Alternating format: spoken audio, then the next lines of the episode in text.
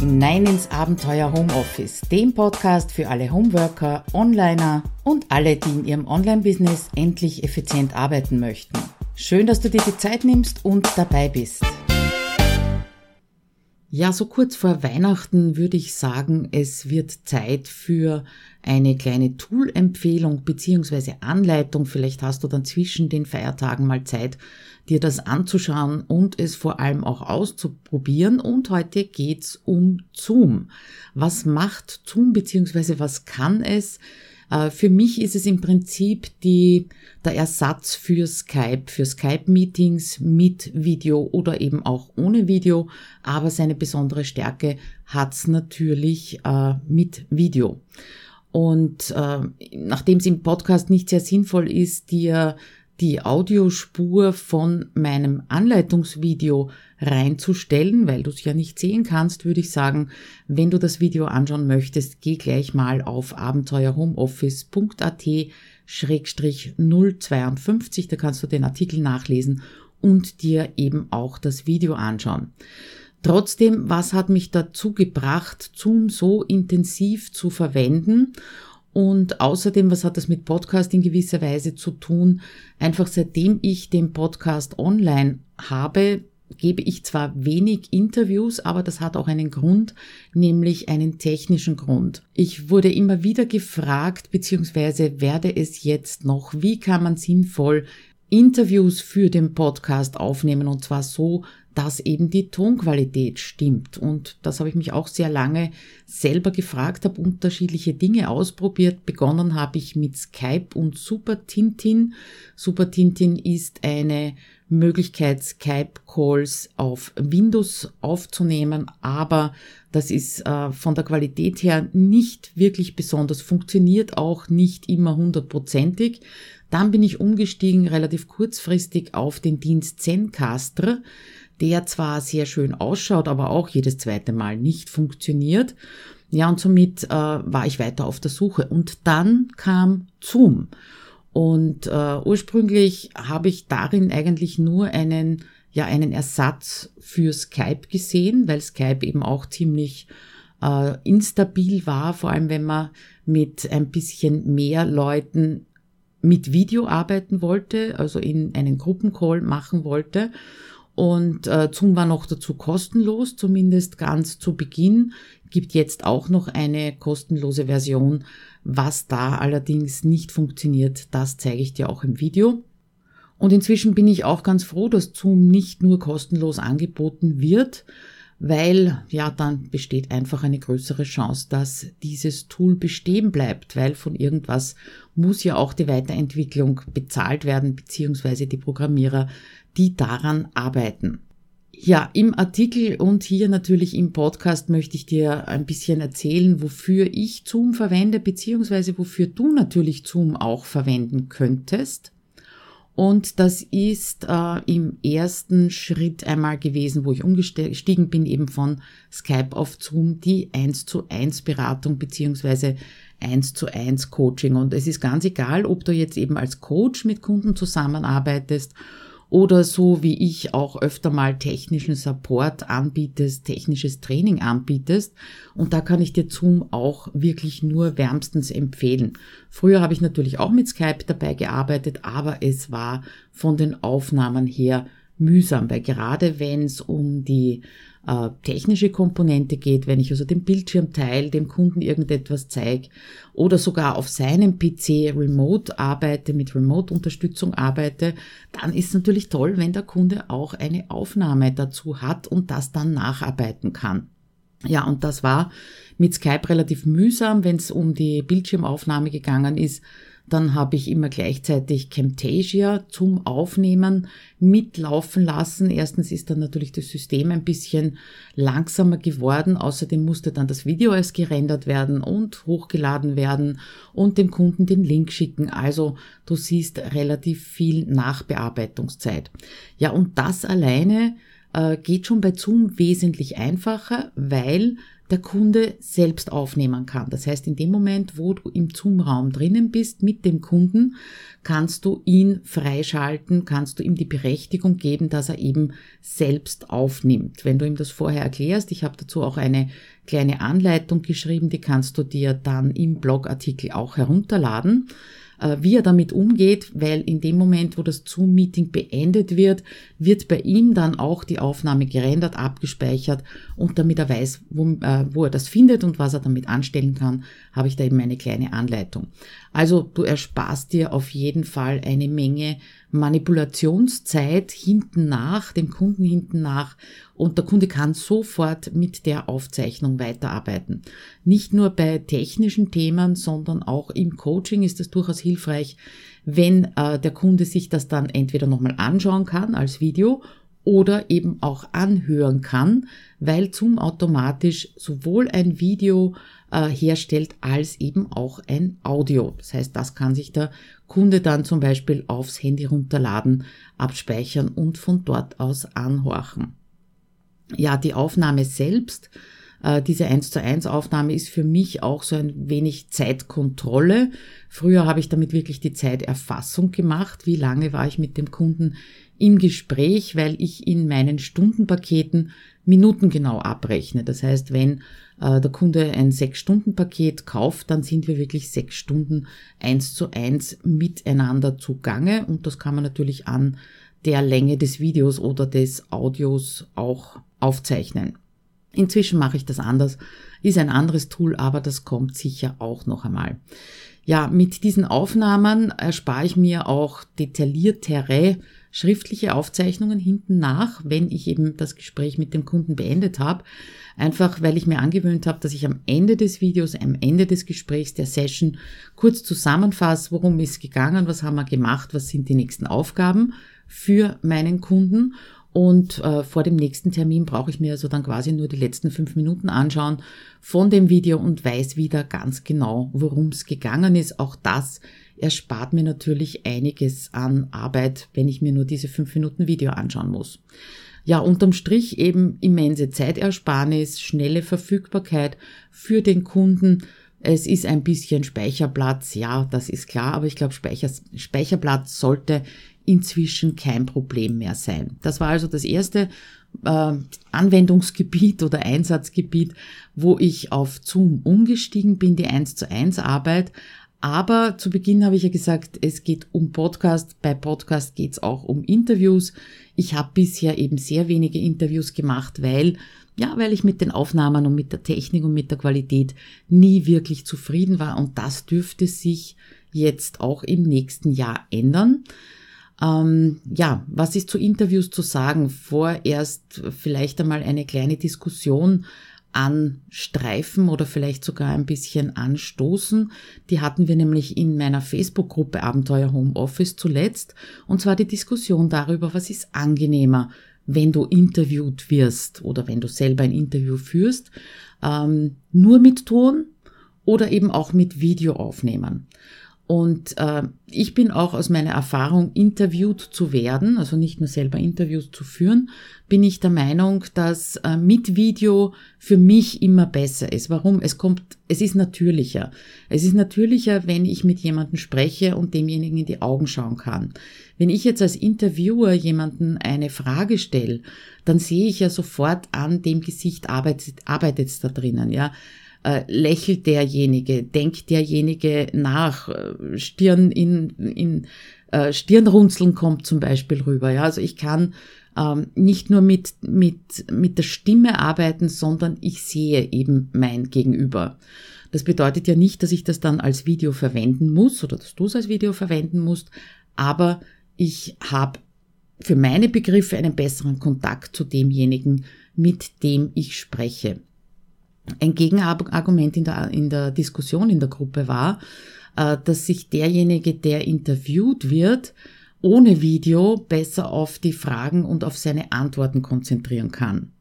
Und zwar deswegen, weil er sich nicht selber sieht. Ja, also er sieht zwar auch nicht das Gegenüber, aber er sieht sich selber nicht und versucht dadurch nicht, sich quasi unter Kontrolle zu halten. Das war also das Argument, das gekommen ist. Unter Kontrolle halten, sowas wie, schaue ich da jetzt doof rein oder wo schaue ich hin? Schaue ich wirklich in die Kamera und so weiter. Und das kann man natürlich gelten lassen. Ja, das kann natürlich sein. Aber ich glaube, dass das auch nur eine eine Trainingssache ist oder eine Gewöhnungssache ist, dass man sich eben selber nicht im Video anschaut. Ich mache es zum Beispiel so, dann mache ich das Zoom, äh, das Zoom-Bild ganz klein und äh, setze den Interviewpartner ganz knapp unter meine Kamera. Und somit schaue ich nur den Interviewpartner und nicht mich ständig an. Und habe gleichzeitig natürlich den Effekt, dass ich auch so fast ganz direkt in die Kamera schaue. So ein ganz direkter, starrer Blick ist ja auch bei einer Videoaufnahme nicht unbedingt notwendig, beziehungsweise äh, kommt ja vielleicht auch nicht ganz so gut rüber. Okay, also abgesehen von diesen Überlegungen mit Video oder ohne Video, ich eben lieber mit Video, äh, war es bisher so, dass äh, auch Zoom nur eine Audiospur produziert hat. Ich weiß nicht, seit wann es die Möglichkeit gibt, eben mehrere Audiospuren zu produzieren bei einer Aufnahme. Ich bin drüber gestolpert worden und zwar von der lieben Claudia Barfuß, die hat mich in einem Zoom-Gespräch, wo sonst, äh, darauf aufmerksam gemacht, dass es da jetzt eben eine Einstellung gibt, damit Zoom auch mehrere Audiospuren aufnimmt. Ich sage absichtlich mehrere, weil wenn du zu dritt, zu viert, zu zehn drinnen bist, dann könntest du zum Beispiel auch zehn Audiospuren, also jeder Sprecher für sich könnten da aufgenommen werden, habe ich auch schon ausprobiert und zeige ich dir natürlich, wo du diese Einstellungen findest im Video in den Show Notes zu diesem Podcast. Warum? Warum überhaupt? Wozu ist das gut, mehrere Audiospuren aufzunehmen? Ähm, naja, man bemerkt oft erst im Nachhinein, wenn man das Ding dann produzieren möchte, den Podcast, ähm, dass vielleicht die Einstellungen unterschiedlich sind. Ja, das hörst du unter Umständen nicht, wenn du mit dem Gegenüber sprichst, sondern dann erst, wenn du dir die produzierte MP3 anhörst. Und äh, wenn das alles in einer Wurst ist, dann ist wahnsinnig frickelig, teilweise sogar unmöglich, den Ton wieder so hinzubekommen, dass beide gleich laut sind oder äh, wenn irgendwelche störenden Hintergrundgeräusche sind oder einer der Sprecher hat einen Hustenanfall oder das berühmte soziale Grunzen. Ich weiß nicht, ob dir der Begriff etwas sagt. Das ist, äh, wenn einer der Partner, äh, einer der Teilnehmer immer mhm, mhm, ja, mhm, mhm, dazwischen sagt, wenn der andere spricht. Ähm, ja, also mich persönlich stört das ein bisschen. Ja, ich habe mir das auch inzwischen abgewöhnt. Da habe ich am Anfang auch nicht dran gedacht. Ähm, ja, es ist einfach eine störende Unterbrechung und das kann man rausschneiden, wenn man eben einzelne Sprecher oder die Sprecher einzeln aufgenommen hat. Wie gesagt, wo du diese Einstellungen findest, zeige ich dir dann im Video. Ja, was könntest du noch mit Zoom machen? Natürlich jede Art von Meetings aufnehmen. Und da stehen bei mir an erster Stelle die Mastermind-Meetings. Ich bin inzwischen in zwei Mastermind-Gruppen aktiv und es kommt eben einfach vor, dass nicht alle Mitglieder Zeit haben, live beim Treffen dabei zu sein. Jetzt könnte man natürlich eine Zusammenfassung schreiben für denjenigen oder diejenigen, die nicht dabei waren. Auch wieder mühsam, auch wieder Zeitaufwand. Und somit äh, nehme ich gerne die Meetings auf, lade die dann auf Vimeo hoch und teile sie in der Mastermind Facebook-Gruppe, damit auch diejenigen, die nicht dabei waren, eben mitbekommen, was ist bei den anderen los, wo braucht jemand Unterstützung und ähnliches. Früher habe ich das auch mit Skype gemacht, beziehungsweise da haben wir dann gar nicht aufgenommen. Oder es war jemand in der Gruppe, im Gruppenmeeting dabei, der auf dem Mac arbeitet, weil für den Mac gibt's nämlich den Call Recorder, habe ich auch verlinkt, natürlich in den Show Notes. Und mit dem hat das ganz gut funktioniert, mit Super Tintin eben weniger. Ja, und das Ende vom Lied war, dass wir oft die Meetings gar nicht aufgezeichnet haben, weder Ton noch Video und Ton und äh, teilweise ja man in der Gruppe nicht gewusst hat, was ist bei den anderen los. Ja, das waren also so die, die ersten Anwendungen, äh, wo ich mich für Zoom entschieden hatte. Das war allerdings, soweit ich mich erinnern kann, noch der Gratis-Account. Also da habe ich noch gar nicht gezahlt dafür. Ja, und dann kamen meine Tagesworkshops und mein virtuelles Coworking dazu. Und äh, ich habe im Artikel geschrieben, dass ich mir momentan mein Business, so wie es jetzt läuft, gar nicht mehr vorstellen könnte ohne Zoom. Und das mag vielleicht auf den ersten Blick ein bisschen übertrieben äh, wirken. Es ist aber wirklich so. Also ich hoffe sehr, sehr, dass dieser Dienst bleibt, dieses Tool bleibt, weil ich einfach jetzt ein paar Angebote entwickelt habe im Laufe von 2017, die ohne Zoom so einfach nicht gut funktionieren würden oder vielleicht sogar gar nicht funktionieren würden. Und begonnen hat alles mit meinem Powertag Redaktionsplan und Themenentwicklung.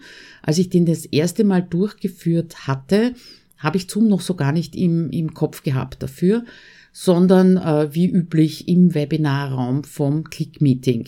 Die Input-Sessions oder die Input-Teile davon abgehalten und auch die Fragen-Antworten-Teile wollte ich dort abhalten. Und schon beim ersten, äh, beim ersten Meeting habe ich gemerkt, wie mühsam das ist, wenn man eben die Teilnehmer einzeln freischalten, zum Sprechen auffordern muss. Dann kommt immer, hört ihr mich, hört ihr mich? Und dann fängt erst wirklich das Gespräch an und es ist nicht zu einer Diskussion gekommen. Ähm, ja, natürlich kann man schriftlich dort im Chat die Fragen stellen, aber du kennst das sicher von dir selber. Bevor du etwas lange tippst, äh, wäre es einfacher, das einzusprechen. Ja, darum ist ja Audio auch so und Video auch so ein tolles äh, Medium. Ja, und nach der ersten, nach dem ersten Meeting in diesem Powertag bin ich sofort umgestiegen auf die Zoom-Bezahlversion, weil es bei der Gratis-Version bin ich mir jetzt gar nicht sicher, ob ich das hier schon gesagt habe, äh, weil es bei der Gratis-Version die Beschränkung gibt auf 40 Minuten Gruppenmeetings. Das heißt, nach 40 Minuten ist Schluss mit lustig. Der Zoom-Raum wird automatisch äh, geschlossen, die Teilnehmer fliegen raus. Die Aufzeichnung wird natürlich auch beendet. Und das ist eine Geschichte, die ich also bei einem bei einem äh, Programm oder einem Angebot, wo meine Teilnehmer dafür zahlen, das geht gar nicht. Und darum bin ich eben damals auf Zoom sofort innerhalb des Workshops umgestiegen und es war gewaltig dieser Unterschied ähm, an Qualität miteinander zu arbeiten und miteinander zu sprechen. Das war also richtig klasse und ab sofort gab's die Powertage eben nur mehr über Zoom und wir sind sogar den ganzen Tag in Zoom miteinander. Man kann natürlich das Video ausschalten, Audio ausschalten, jeder wie er mag. Aber wenn Fragen aufkommen beim Teilnehmer, dann bin ich eben im Zoom-Raum und äh, er kann jederzeit Fragen stellen und sich zuschalten. Ich kann auf seinen Bildschirm schauen, er auf meinen und so weiter. Du siehst schon, ist richtig spitze zum Zusammenarbeiten. Ja, und daraus hat sich dann in gewisser Weise auch die Idee mit vielen anderen Komponenten natürlich meines virtuellen Coworkings entwickelt. Ich habe schon mal drüber geschrieben, beziehungsweise auch eine Podcast-Episode gemacht. Weiß jetzt die Nummer nicht, aber die ist natürlich auch verlinkt, beziehungsweise der Artikel ist verlinkt hier in den Shownotes zu dieser Episode. Ja, Coworking, virtuelles Coworking war zuerst nur ein Experiment in meiner Facebook-Gruppe Abenteuer Homeoffice. Inzwischen ist es fixer Bestandteil von meinem Online-Programm HomeSuite Office 2.0. Das läuft ja jetzt das erste Mal in dieser Art und Weise seit fast zwei Monaten und wir treffen uns eben einmal in der Woche zum virtuellen Coworking im Zoom-Raum und das wirklich mit erstaunlichen Ergebnissen, sowohl für die Teilnehmer als auch für mich.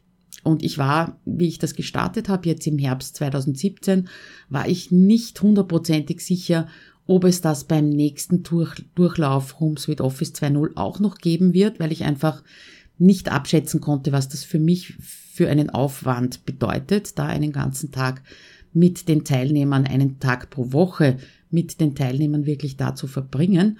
Ja, und inzwischen ist es fix, also das bleibt 100 Prozent. Einfach deswegen, ähm, weil es so eine tolle Win-Win-Situation ist. Ja, ich war also noch nie so nahe emotional und äh, visuell nahe an einer Teilnehmergruppe dran, habe noch nie meine Teilnehmer so gut kennengelernt und auf der anderen Seite waren auch noch nie die Teilnehmer so nahe dran an der Umsetzung, ja, an der Umsetzung dessen, was sie eben im Kurs lernen, beziehungsweise auch an der Umsetzung von anderen Dingen, weil es ist ja nicht vorgeschrieben, was in diesem Coworking passiert, aber sobald jemand irgendwo hängen bleibt, kann er da die Frage an die Gruppe oder eben auch an mich stellen, also eine absolut hundertprozentige Win-Win-Situation. Ja, wie gesagt, auch die Powertage finden inzwischen den ganzen Tag im Zoom-Raum statt. Und wenn du einmal das virtuelle Coworking mit mir ausprobieren möchtest, dann komm bitte in meine Facebook-Gruppe Abenteuer Homeoffice, wird natürlich auch verlinkt. Und ab Jänner 2018 wird es dort kostenfrei einmal im Monat auch einen Coworking-Tag geben, damit du da eben einmal hineinschnuppern kannst und das ausprobieren kannst. Ja, letzter Punkt, das ist der, den ich noch nicht ausprobiert habe, das muss ich gleich dazu sagen. Das sind die Webinare und die Live-Videos mit Zoom. Ich habe ja einen Pro-Account, der, ich glaube, 13,99 Dollar oder 13,90 Dollar im Monat kostet. Und wenn du die, äh, die Webinar-Version dazu nehmen möchtest, dann wird's schon ein bisschen teuer. Dann kommst du also auf 50 Euro pro Monat circa. Das ist also schon eine ganze Menge, wobei du kannst das einen Monat nehmen, das nächste Monat wieder abdrehen. Das wäre auch eine Möglichkeit. Aber nur mit dieser großen Bezahlversion, mit dieser Webinarversion ist es möglich, Live-Videos auf Facebook zu machen, diese auch zu, voraus zu planen und voranzukündigen. Oder eben auch Webinare zu machen, äh, bei dem die Teilnehmer sich nicht per Audio und per Video zuschalten können, weil dann gäbe es wahrscheinlich ein bisschen ein Durcheinander oder man müsste also immer wieder alle abdrehen, ja, das Video abdrehen und das Audio abdrehen. Wie das funktioniert, zeige ich ja auch in dem Video. Also da rede ich jetzt, äh, da rede ich jetzt von etwas, was ich selber natürlich noch nicht ausprobiert habe, aber wie das funktioniert mit den äh, vorgeplanten Live-Videos auf Facebook mit der Webinar-Version von Zoom. Das kannst du nachlesen bei der Katrin Hill. Da habe ich einen Blogartikel beziehungsweise auch ein Video verlinkt. Da zeigt sie das ganz genau, wie das funktioniert. Eine andere kostengünstigere Möglichkeit, die ich auch noch nicht ausprobiert habe, muss ich auch dazu sagen, wenn ich das mal getestet habe, gibt es natürlich einen neuen Artikel beziehungsweise eine Podcast-Episode. Also eine andere Möglichkeit wäre es, äh, mit OBS zu arbeiten. Das ist Open Broadcast Software.